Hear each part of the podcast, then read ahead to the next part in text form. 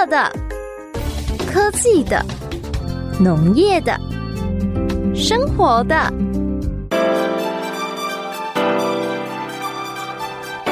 欢迎收听《快乐农播课》。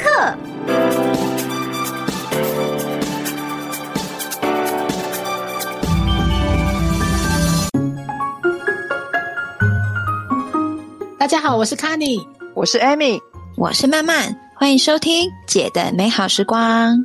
你知道吗？我们的节目呢有一个新的创举。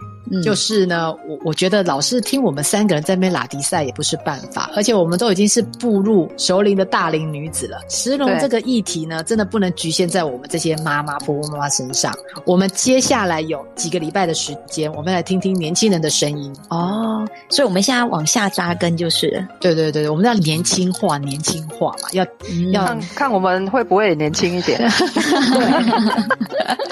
主要呢，我们讲了一百多集，对不对？虽然我们粉丝一直不停的增长中，但是我们要深入到别的领域去，年龄层啊，对，我们不能再一直在我们这个年龄层。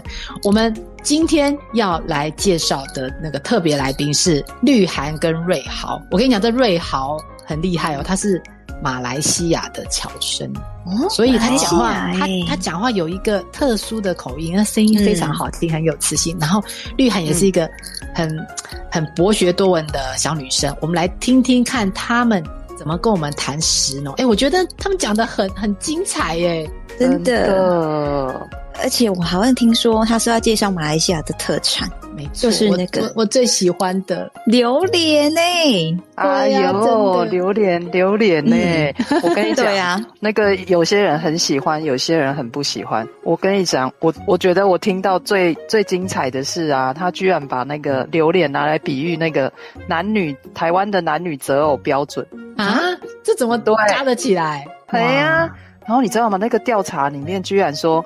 呃，女生啊，她有调查二十岁、四十岁，然后四十岁以上的嘛，哈，嗯，结果居然，我以为感情专一这个标准是一直会存在的，因为女生不是就希望男生表感情专一吗？结果居然到四十岁以上就不是了，真的，哎，对，但是我觉得他就不是必备的标准，哎，但是我觉得你不能再剧透了，对啊，你再剧透下去，大家就又是我们的声音了。我觉得他们的分析真的很正确，而且会跌破大家的眼镜。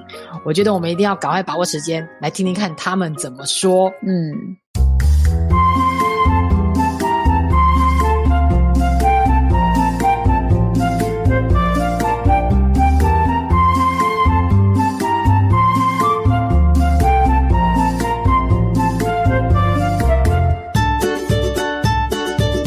欢迎收听《流连忘返》，就从选择开始。我是今天的主持人绿涵。然后我们今天邀请到了一个特别来宾，让我们欢迎瑞豪。呃，大家好，我是瑞豪。哎，你还没有没有去过那个马来西亚？哎，没有哎。可是其实我一直蛮想去的，感觉马来西亚就是一个很热带国家。对啊，最近就很多台湾人，尤其是台湾，就会比较想要去泰国啊，然后马来西亚去那边玩一下。你可以简单介绍一下你的家乡吗？哦，我是我是马来西亚一个叫做马六甲的地方，你有听过吗？马六甲是那个海峡吗？对对对对对，就是那个马六甲海峡。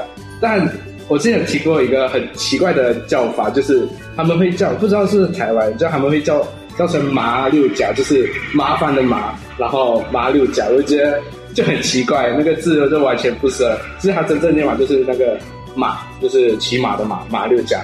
对，它是一个很像是以前还有一个很漂亮的称呼叫做呃东南亚的一个小威尼斯，那它是靠近就是港口的城市嘛。大概十八世纪的时候，就很多葡萄牙人来，那时候就是全球航海时代的时候，就会有很多船只都会经过马六甲海峡，所以他们都会有机会的话，就会靠近那个港口那里。对，所以马马六甲是一个非常好让呃大船只啊。或者是一些战船停停在那里，然后呃提供一个补给的一个地方，所以马六甲海峡是当时候还蛮出名的一个地方啊，就是很多很多人都会在那里做商业活动啊，或者商业贸易。对我自己还本身还蛮喜欢，对食物也很好吃，非常好吃。哎，那你来台湾的时候，你有吃到一些台湾比较不一样的食物吗？最出名的应该就是那个臭豆腐吧。当初我我来这里大概四年左右。我第一年，哎，我前三年好像就是没有直接不太敢碰臭豆腐，因为我之前在，因为我是在我念台大，然后呃台大公馆附近那里就有一间就是呃臭豆腐还蛮出名的一间店，那时候以前我因为工作关系就会蛮常经过那里，所以都会闻到那个臭豆腐的味道。那时候第一次闻的时候，他说哇。哇，真的味道有一点不太行，就是超乎了一个想象。我没有实那么实体接触过臭豆腐这个它的味道，所以就想说那时候就不太还是不太敢吃。但是之后待待待在那里比较久的时候，就想说，因为毕竟我来那么久，我想说可以试试看一下。所以我就有一天就鼓起勇气，然后直接去那卖臭豆腐的那个档口那里吃。就想说，哎，其实味味道还蛮不错的。我想说，哎。就是还蛮特别的臭豆腐，对。那马来西亚有没有那种就是跟我们台湾臭豆腐一样，味道特别重，然后可能不是大家都能接受的食物？或者比较说不太有名的食物，我会先说比较不太有名，就是可能大家对它没有第一个认识，就是菠萝蜜。你有听过菠萝蜜吗？有，但我没吃过。它是甜甜会加在什么？它它像是甜甜的，就是它的果实可以像。像山竹这样，它可以一半一半，就是掰下来，它的果肉可以这样掰下来，然后脆脆的，它的味道也蛮重一下。另外一个比较有名，然后类似的味道比较香味比较重的一个食物就是榴莲，你应该有听过榴莲吧？榴莲在台湾，对对对，榴莲应该在台湾还蛮有名的。对对对，榴莲就是其中一个味道，就马来西亚呃蛮出名的一个水果，就是味道比较重。但我完全不敢吃榴莲，我觉得榴莲很像。臭鸡蛋味道就是很臭很臭，但是这感觉也是，就是有些人很喜欢，有些人很不喜欢。就是像我阿妈，她就超级喜欢吃榴莲。然后我前阵子才去他家吃了那个猫山王榴莲，我就觉得哦，那味道真的超级臭。可是它跟一般榴莲味道吃起来其实又有点不一样，因为它的臭它又是另外一种等级的臭。我觉得就是跟一般我平常在那种市场买到的榴莲，它味道跟香气就是完全不一样。就是猫山王一种特别有，就是金贵的味道嘛。就喜欢的人，因为香味这种东西就跟味道一样，就喜欢的人喜欢，不喜欢的人不喜欢，就就像择偶一样，就是它是一个蛮主观的事情。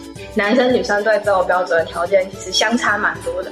网络上就有一个很有人气的 YouTuber 叫蔡阿嘎，觉得他有我有听过蔡阿嘎，然后他就有去路边街访，然后有发一些表单讲，然后他就公开了台湾人的理想配偶条件调查结果。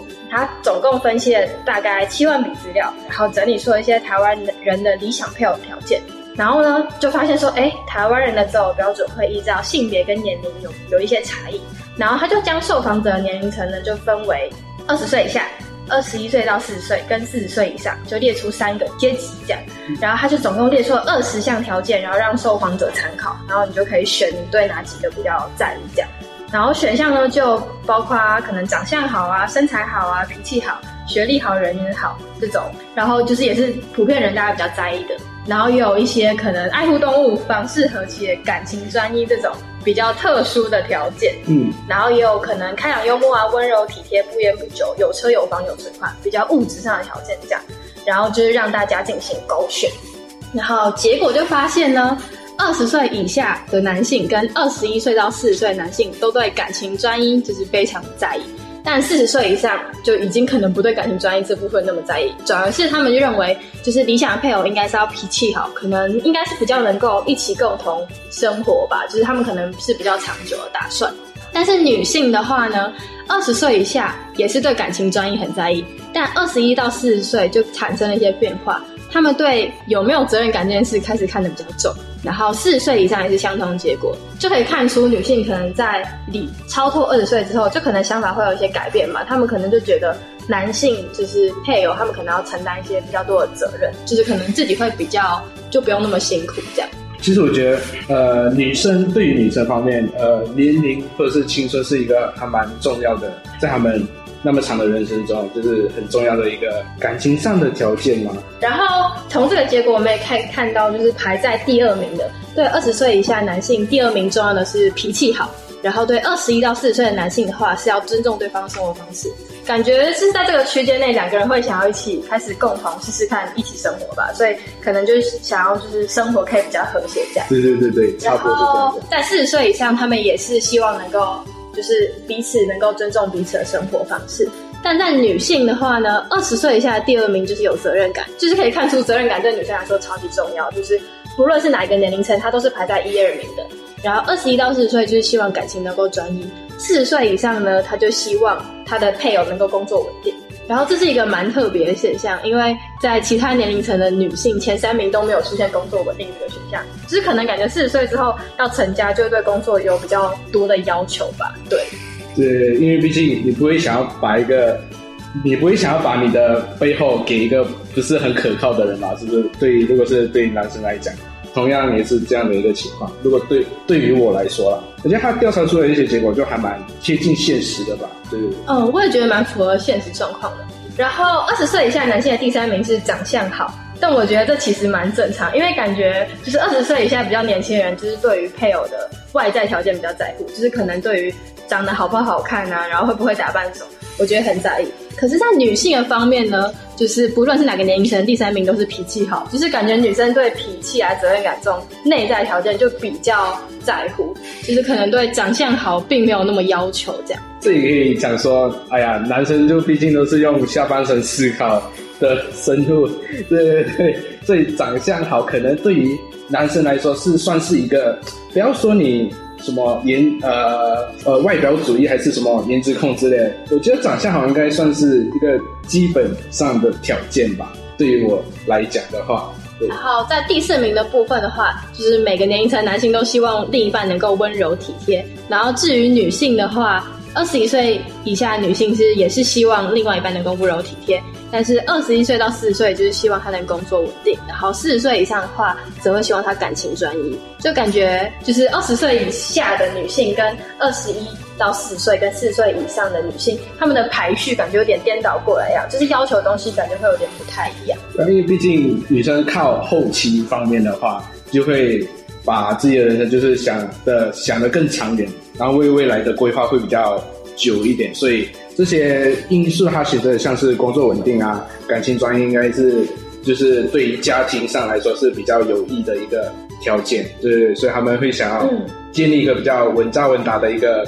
基础吧，对对。然后在第五点部分呢，二十岁以下男性就希望能够孝顺双方长辈；二十一到四十岁跟四十岁以上男性都希望另外一半能够长相好。然后在女性的部分呢，二十岁以下的第五名就是希望他能够尊重对方的生活方式；然后二十一到四十岁也是希望对方能够尊重自己的生活方式；然后四十岁以上呢，就出现了一个比较特别的项目，就是希望对方有房有车有存款。感觉就是在这种比较迈入中年期的时候嘛，就是或者是结婚之后，就还是希望有一点经济基础，就可能爱情跟面包，他们对面包会比较看重这样。总结这个 YouTuber 的统计结果归纳的话，就是不分年龄层的男性都会希望另一半的脾气是好的，然后长相好也是一个蛮重要的考量，就是不管哪一个年龄层，他们都会有。这一点都有在排行表里面，然后温柔体贴也是男性非常在乎的。但女性在乎的点呢，比较像是脾气好啊、感情专一跟有责任感。所以感觉男女之间在意的东西就有一点差别。那四岁以上族群跟就是其他族群会有点不一样，就是四岁以上的族群，它跟其他年龄层的分歧就是四岁以上的女性会希望对象就是有房有车有存款嘛，但是男性就是希望房事和谐。根据刚的结果呢，我们两个现在来做一个小调查，就是我呃列出几个外在跟内在的条件，然后就是我们两个要分别对它评分这样。然后评分的环节是满分总共是一百分，然后外在跟内在总共有十个项目，然后每个项目没有没有说一定要几分，就是不一定都是十分下去分，就是你也可以比如说长相零点五吗？还是零点一也行啊？也行啊，反正就是看你觉得重要程度，比如说你觉得长相是最重要的，一百分也可以，或是你要就是平均分下去也可以。那外在条件的话，我把它分成长相、身材，然后家庭背景、财力跟学历。内在条件的话，就是分成脾气、品格、价值观、兴趣跟孝顺父母。然后，因为就是我们两个现在就是一男一女嘛，就可以看一下彼此的差异。这样，好，那我们来做个小调查。好，看一下哈。那我会先从就是价值观开始看吧。这样，因为我自自己本身还蛮看重三观合不合的。因为三观合不合，其实对不管你到了哪一个年龄层的话。这它这它也是一个非常重要的一个因素，这影响到你在一起生活啊，或是呃考虑事情的一些态度啊，或者是想法。所以我觉得价值观对我来说还蛮相当重要的。这这个部分我会给三十分。那你？我的话，我也会给三十分。就是我觉得价值观是最重要的，因为两个人要走长远的话，就是彼此的价值观是要比较相近的。就是不然，如果连价值观这都不一样的话，感觉很难走长远。就一下就会一直因为某件事情吵架，而且价值观可能就是从小到大的一个。环境跟家庭的洗礼嘛，其实你也没有办法就马上为一件事情改变，就它不是生活习惯。所以我觉得这这部分我还蛮看重，哎，就你想法跟我一样，还不错哎。那你第二名会？第二名的话，我会我觉得我会选脾气，因为脾气脾气的话，我会给大概十分左右吧。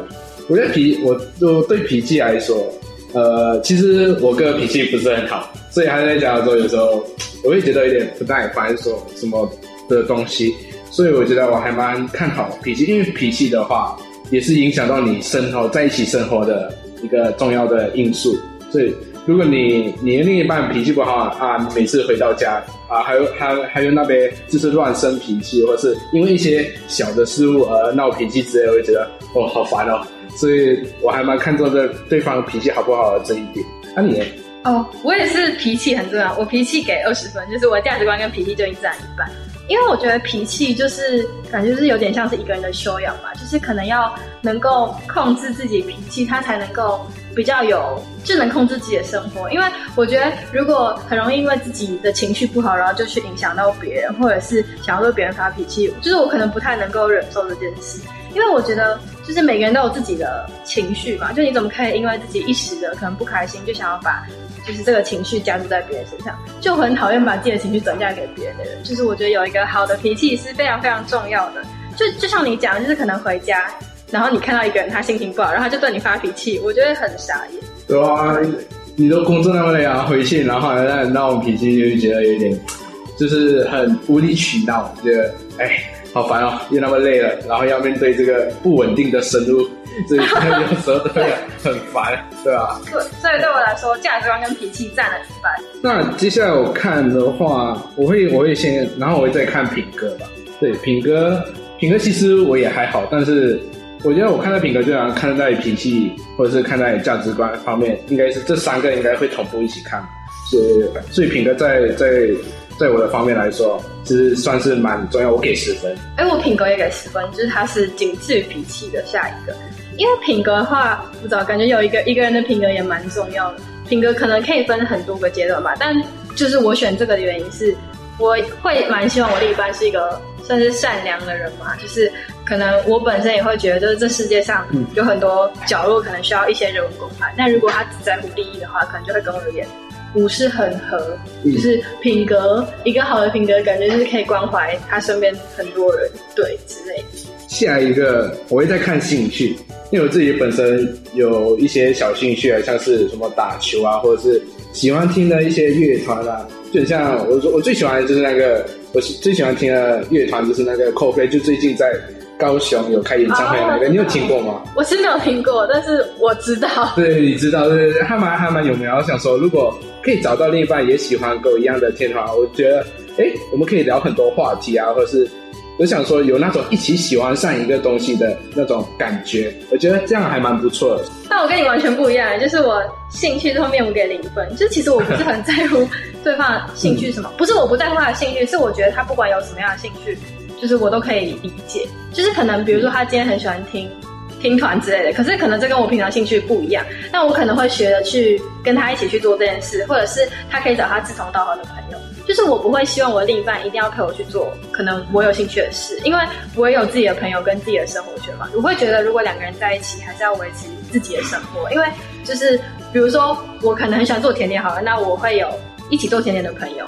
那他们可能就会比较懂这件事情，就我也不需要花那么多精力去可能说服我另一半，或是跟他介绍这个东西有多么多么好，然后他可能也没有那么想要参与这样，所以我不会想说一定另一半要跟我有一样的兴趣。我觉得你这样的想法好，就是各自独立，但是相互依存的一个关系嘛。就是其实我也没有到想说，就是一定要逼他跟我一起喜欢上一个东西这样。我想说，如果这一部分可以一起喜欢是更好，对这样。然后接下来的话，我会再看。啊，刚刚不是有说就是男生下半身思考思维嘛？接下来我会再看长相，对对对，长相对我来说就算是呃蛮基本的一个条件嘛，就是看对不对上胃口了。对对对，就仅此仅此而已。就是只要入得了你的眼。对对对对，差不多是这样，没错。啊你？但我觉得我对长相没有特别要求，就虽然会有理想型，就可能会就是想说哦，我可能未来另一半会长怎么样之类。可是那就只是想象，因为就是我。访问过我身边大部分女性朋友，可能她们开出了一系列条件，什么大眼睛啊，然后很高啊，然后什么高鼻梁，结果她交到的男朋友完全就是那种反面条件，就是可能又矮，然后鼻梁也不是很高，然后可能单眼皮这种，就是他完全不一样条件，可是他们两个很合，然后也可以在一起。就是我觉得长相好像也没有一定要设限，说我一定要找怎么样怎么样怎么样，不然就会把自己困住。就是可能你今天认识一个人，你就先审视他的外表，然后就觉得说好他有没有符合你，然后你才会把他纳入考量。可是有时候，因为其他条件我觉得也蛮重要的嘛，所以就是可能其他条件，我可能会去审视其他条件，然后长相就是哦好，OK 就可以，就也没有一定要怎么样这样。其实长相就是一件第一个对你来说的第一个印象啊，对，就仅此而已啊，对对对。那身材呢？你觉得身材重要吗？他感觉跟长相。身材身材的部分，我会跟这财力还有家庭背景一起看，这这三项我都分别给十分。身材其实跟长相一样，就是你的第一个印象。那家庭背景呢？呃，其实我对家家庭背景就就也还好，对，不一定，除非我不是遇到那种像是什么黑道家族之类的嘛，对对对，如果不是那种，就还好了。对家庭背景的话，极端的案件，呃，极端的案件的话，对。那财力财力的话是，我想说我会给十分，是因为。这财力的部分是可以一起改变的，这时候可以一起努力。对，这个是可以可变性的，所以我会先排这样。对，那你？我觉得，我觉得我对身材跟长相应该就是也还好，但是身材感觉是后天的，可以自己比较控制。对啊，但长相就是天先天的，我也没法去要求。但哦，你可以去整形啊。哦，可是那样太侵入性了。但身材就可以透过什么运动之类，就感觉还是要有点身材管理，就是不可以哦，每天都狂吃狂吃，然后两百公斤。对啊，对对对，真的真的。如果连自己身材都没有办法管理到一个合理的范围内的话，可能自己的生活也会有点不是很能够控制。然后，所以我给身材是五分。但家庭背景的话，就是我给蛮高分。就是我觉得家庭背景，两个人家庭背景其实至少要有蛮，就至少要蛮相当的吧。因为其实家庭背景跟你的价值观、跟你的品格，就是它会影响很多事情。所以我觉得家庭背景很重要，就是我会给十五分。就是如果两个人可能。家庭背景比较相同，可能会有比较多共同的话题，然后可能彼此父母之间也可以比较了解。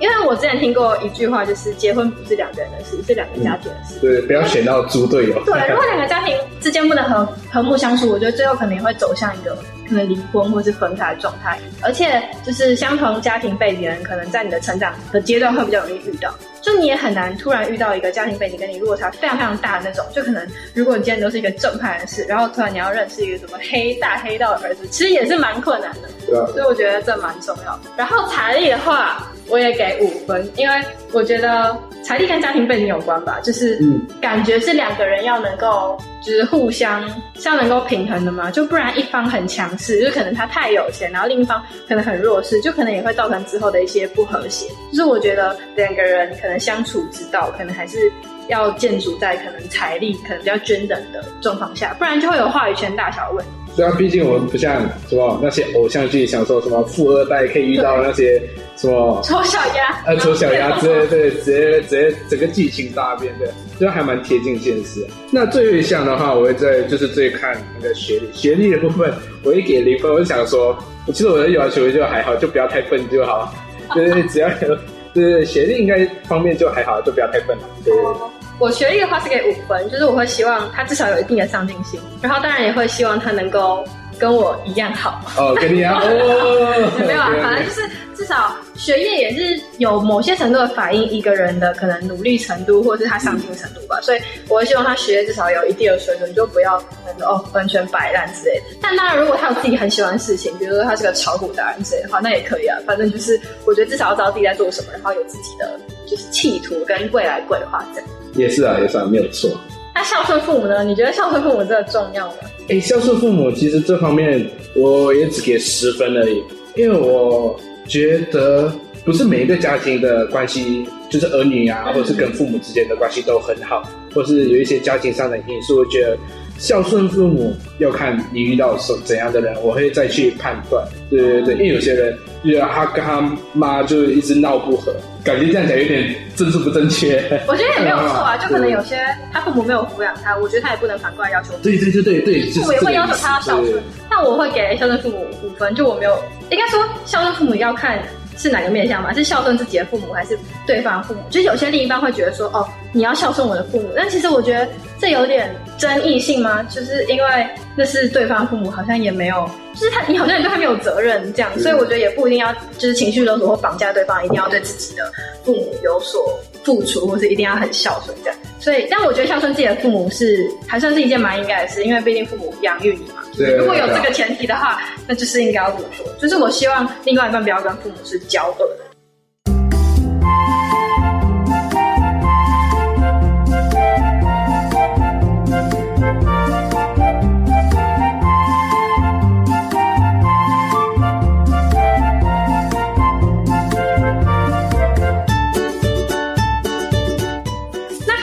蛮多地方就是蛮像，就是譬如说，我们对价值观啊、跟脾气这方面都蛮有要求，但是可能在长相、身材这种外在条件，就可能外表这种条件的话，可能男性就会比女性还要更要在意嘛。然后算是吧，可以啊，算是啊。然后还有家庭背景的话，我觉得可能女性也比较在意。就像前面他有讲，就是可能女生会要求什么有房有车有存款，就是可能比较像彩礼，然后跟家里可以提供的东西这样。那言归正传，来讲一下榴莲好了。就是台湾的话，基本上我其实没有看过台湾有产榴莲。不过我上网查一下资料，好像在最南端，可能屏东或高雄那边有产一些少数的榴莲。不过那个产量真的是少到我从来没有在市场上看过。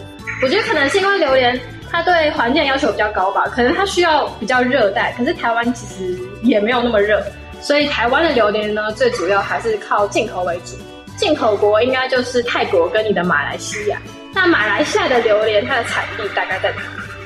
呃，要讲产地的话，南部就是柔佛州那里，就是靠近新加坡的一个地方，对，那里会产的会比较多。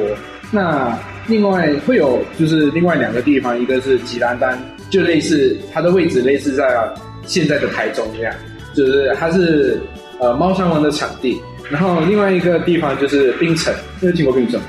有，是很有名，很多人会去那里玩。对对，它就像是小小台北吧，就是它算是马来西亚一个蛮蛮有名的一个城市，对不对？那你就会出产一些像是红虾，还是葫芦，或者是黑刺等的一些比较好的品质一些榴莲。对对对，因为毕竟马来西亚的水土会比较适合榴莲的生长地带，因为马来西亚毕竟是在那个呃热带雨林气候区嘛。所以热带雨林气候区，它就有一个特点，就是高温多雨，就是全年一直下，一直下，一直下，但也不会到一次下很多的那种，就是水量也要，也是一个水量也是榴莲生长呃蛮在意的一个其中一个环境条件。所以这样的一个热带雨林气候的一个条件呢，就非常适合呃榴莲来生长。那如果是台湾呢？因为台湾毕竟台湾有四季嘛，所以。其实台湾有种，但是它种出来的品质不是很好。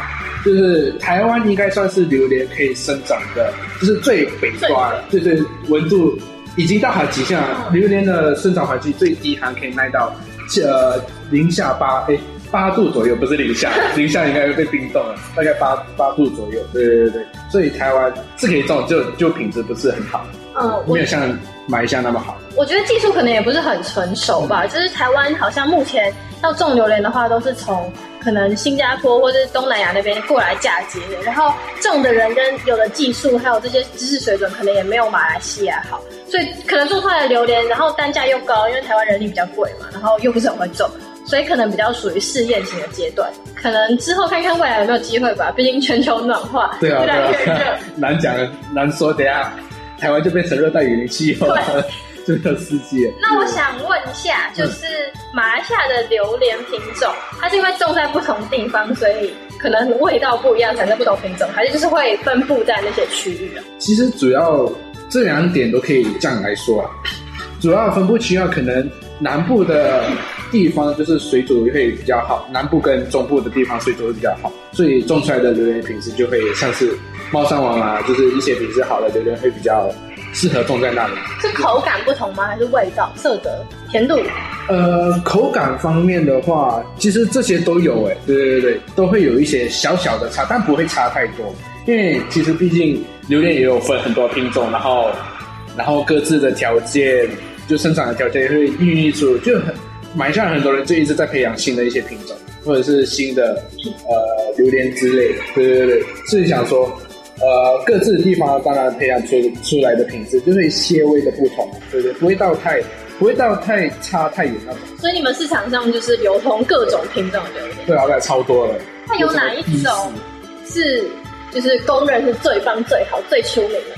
最出名的话，应该就是那个刚刚我提到的猫山王了吧？你有听过猫山王？有有有，它是不是每年都会外销，然后很贵？对对对对，那超贵。我家就是前阵子有收到猫山王榴莲的礼盒，就我记得那一盒超级贵，就是几千块。然后他会帮你用非常精美的包装装，然后他就是把果肉刨出来，就是现刨，然后已经盒装冷冻，然后就从马来西亚空运来台。然后它就是那种非常昂贵的水果，然后就是过年过节的时候，我家就有收到一盒，然后它的香气跟味道就是真的跟一般榴莲完全不一样，就是就是可以理解它为什么会是榴莲之王之猫山王榴莲这样。对啊对啊对，它像它就像是猫榴莲品种里面的一个爱马仕吧，对对对，就比较算是高阶。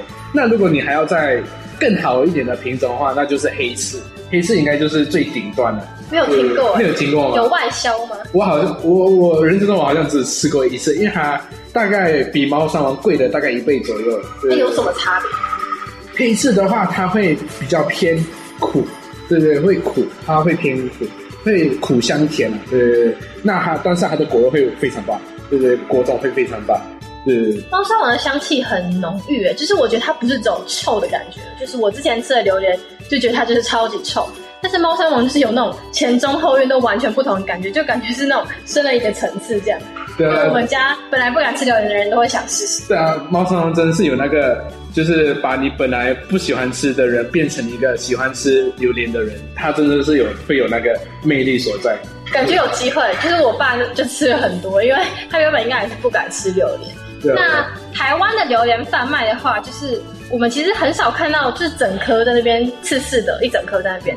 台湾大部分都是已经帮你刨好，然后果肉分装好了。那马来西亚会怎么样？呃，台湾因为毕竟它都是依靠进口嘛，因为自己种的也不多，然后品质也不太好，应该你也不会想要买。如果想要买榴莲的话，你也不会想要买台湾自己品种的吧？对对对，最多你只会尝试一次，不会就是做一个忠实顾客，就会之后一直买台湾榴莲。对，只会抢尝。因为对啊，就台湾就不出名榴莲了，当然就不会买。台湾品种的榴莲，对，如果在马来西亚呢，呃，多数的榴莲贩卖就是以摊摊位摆。整颗，对，就比如说你在高速公路旁边，如果有靠里面有靠近森林的话，就或者是榴莲园的话，就会有当地的一些呃拥有榴莲园的一些园主呢，就是会在那里摆摊，然后摆摆着他那些已经刚下跌或者是成熟的一些榴莲，直接在高高高速公路那里直接卖。对，都是整颗整颗的，是，但也有那种，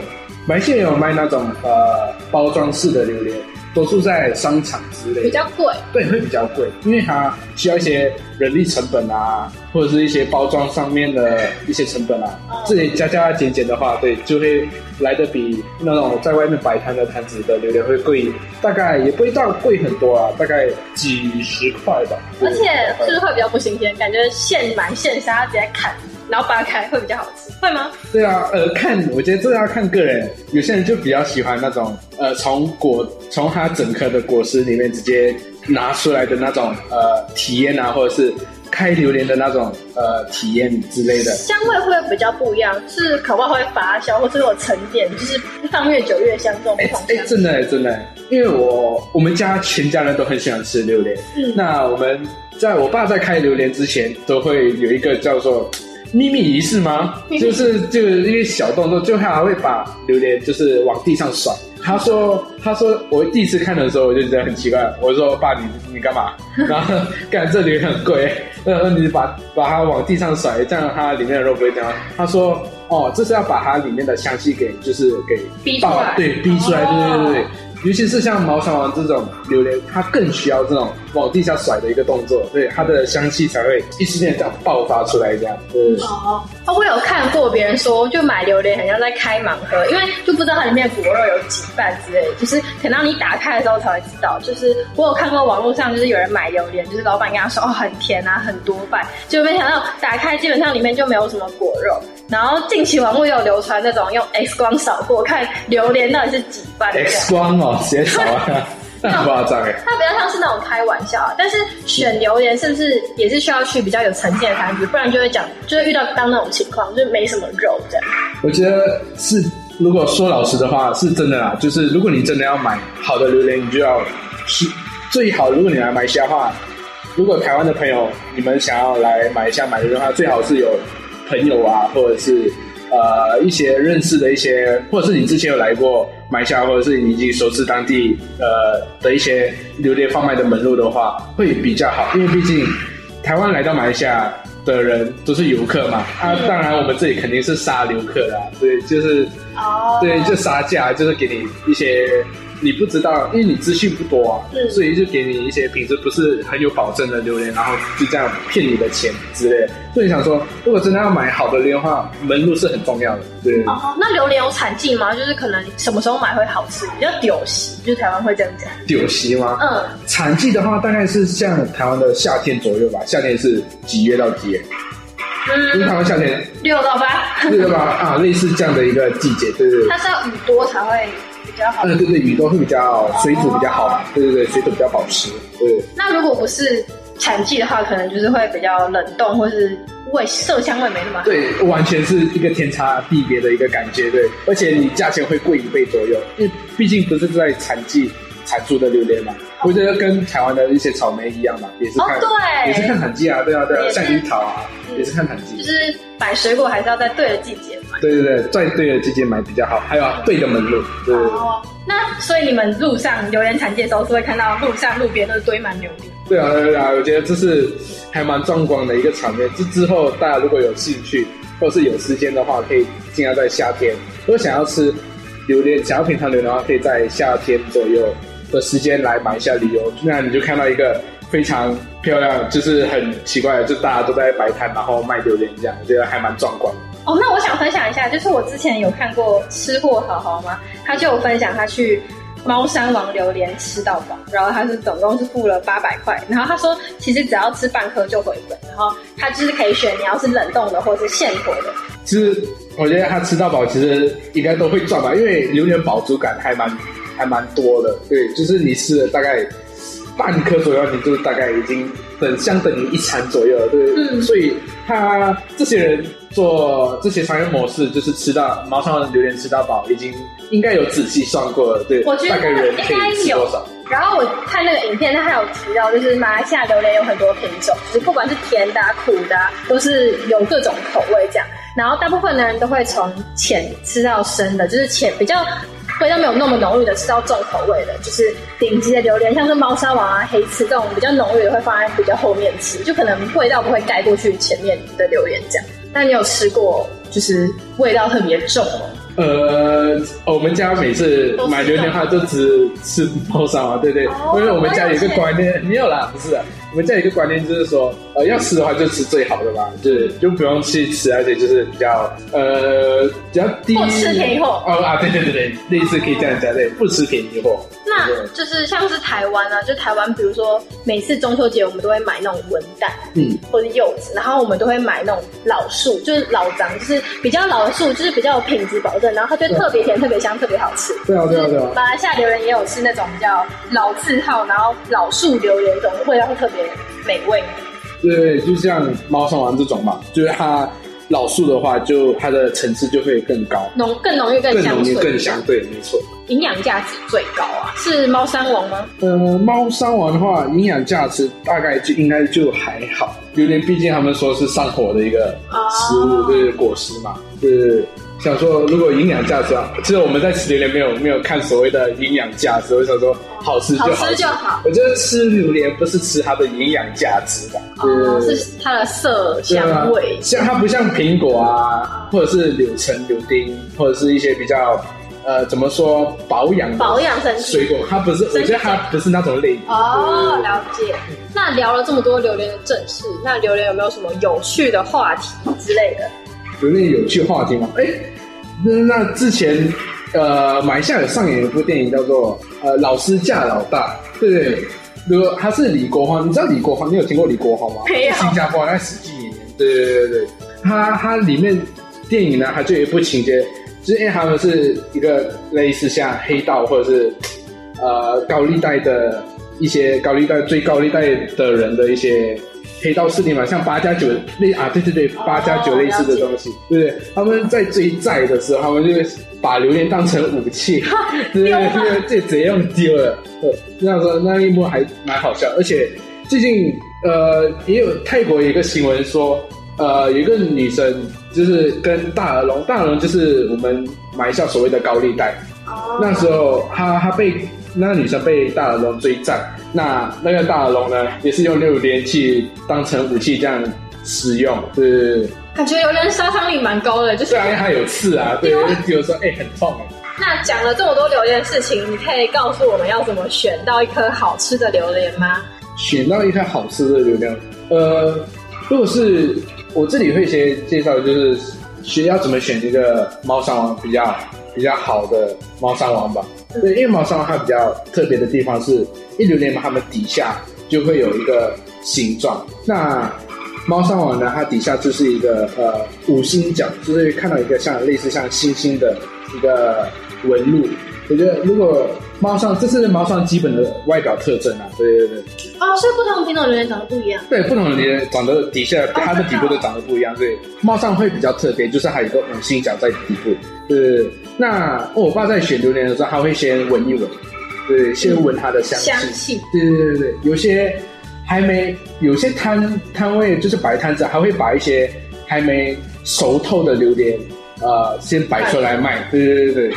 那那种榴莲，如果你买到的话，你可以先把它放在家里，搁一段时间，就让它发酵，哎，就是让它变熟，它就会买比较已经大概在中年龄嘛，中年龄的榴莲一样。对，然后再去看它的纹路，这个会比较方便大家去参考。对对对。嗯，所以你们家选榴莲小配博就是会先闻它，对，然后再看它的角。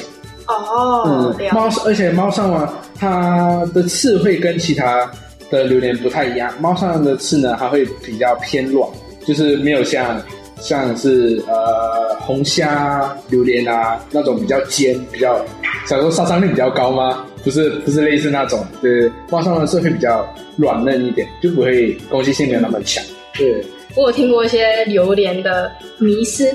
就是好像有人说榴莲跟山竹不能一起吃，因为我之前有看过，就是榴莲它是水果之王嘛，好山竹是可能是水果之后，所以他们好像会被称为夫妻果。只是榴莲这个水果呢，它好像就是属于比较热性的水果，就是你可能会上上火，对。可是山竹就是偏凉，会降火，是两个一起吃会就是热，就跟冰了可以互相相克，就不是不是很好这样。我觉得，因为榴莲跟山竹毕竟是两个极端的食物吧，一个是类似极寒吗？然后一个是极极暑嘛，还是极热的一个说法。我想说，如果你两个这样子吃，互补是一个说法，可是两个极端的东西一起吃，那它产出来的结果当然也不是很好。所以尽量我们都会建议是说，网络上都会建议是说，都不要一起吃会比较好，对身体会不太好。那我们现在。就是来重整一下榴莲的优点的话呢，它上网找的话会比较可以使心情愉悦或者是助眠，因为榴莲的话它有那个有色氨酸嘛，那你身体在分解的时候会产生血清素，所以你吃的时候会很还蛮快乐。我自己本身呐吃的时候也很快乐，所以心情也蛮放松。想说如果可以建议那种压力比较大的人嘛，想要吃榴莲的话。可以可以去试试看吃榴莲，吃的话哇，干好好吃哦，对身体就会比较放松这样。感觉很适合要考试的人吃，就是他可能考到快睡着，他吃了不仅可以快乐，然后又被臭醒。对对对啊对啊，呃，也要看啊，你喜欢榴莲的话就可以吃啊，如果不喜欢就也硬要讲的话，也不也不会想要去吃它。对哦。那另外一个说法也有想说，呃，榴莲它也可以呃降低胆固醇啊，因为榴莲它本身是有多元不饱和的脂肪酸，或者跟亚麻硫酸等之类的。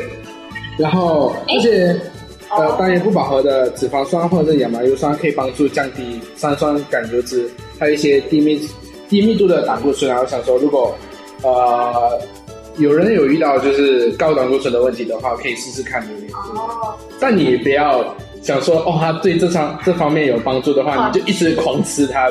但是我们家呃吃榴莲的，吃完榴莲的时候就会去喝一个盐水，就是用盐泡的盐水，对对对。而且我爸是说，你要用那个呃榴莲的壳，吃完了不是有那个榴莲的壳吗？嗯，对对，去泡盐水。就是在里面装一一小杯的盐水的量嘛，然后这样子直接拿来喝，这样会帮有帮助，就是降火。对对对，因为盐盐水毕竟有调节身体体温的一些功能嘛，所以你吃大吃完榴莲的时候可以考虑一下。觉得优点是蛮多的，就是营养价值很丰富啊，然后还可以缓解身体的不适。但它的缺点就是可能有一些特殊状况的人，像是孕妇啊、体质燥热或者糖尿病的人，可能不适合吃。那总结一下，就是可能榴莲的气味对于大部分的人来说比较特别，比较没有办法接受。就是有些人喜欢，的人喜欢的，不喜欢。对，就像我们在寻找另外一半的时候，可能有些人的外表不是你的理想型。对啊。但当你去了解他之后，你就会发现，哎，他还有其他优点，那可能我就会很喜欢他这样。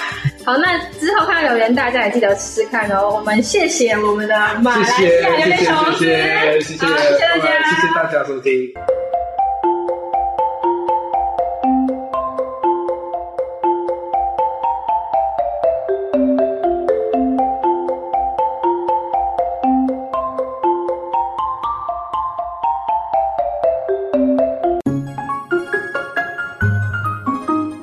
我都忘记我年轻的时候怎么择偶了呢？听他们这样讲，我真的让我想到，对对对对对，我当时是真的是这样子的决定，是不是？果然年轻人讲的就是不一样，真的。对好，不要再怀念了，我们赶快去买榴莲。好，对对对，这比较重要。真的，没有机会，我们没有机会再择偶了，但是我们有机会现在开始机会吃榴莲，对，吃榴莲。